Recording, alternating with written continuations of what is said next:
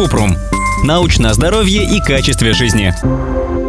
Есть ли разница между сухим молоком и обычным? Кратко. Сухое молоко в виде порошка получают из обычного. А если производитель восстановит молоко или, проще говоря, добавит в молочный порошок воду, то получится нормализованное молоко в жидкой форме.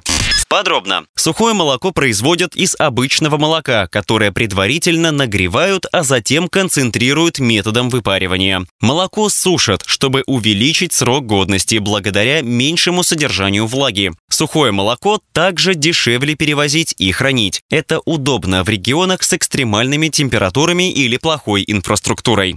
Сухое молоко может быть обезжиренным или цельным. Максимальный срок хранения у сухого обезжиренного молока около трех лет. У цельного меньше. Это связано с тем, что жир в порошке окисляется во время хранения, и вкус молока постепенно ухудшается. В России любое сухое молоко можно хранить не больше 6-8 месяцев.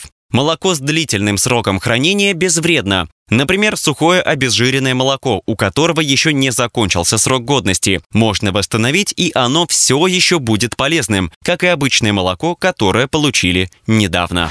Ссылки на источники в описании подкаста. Подписывайтесь на подкаст Купрум, ставьте звездочки, оставляйте комментарии и заглядывайте на наш сайт kuprum.media. Еще больше проверенной медицины в нашем подкасте без шапки. Врачи и ученые, которым мы доверяем, отвечают на самые каверзные вопросы о здоровье. До встречи!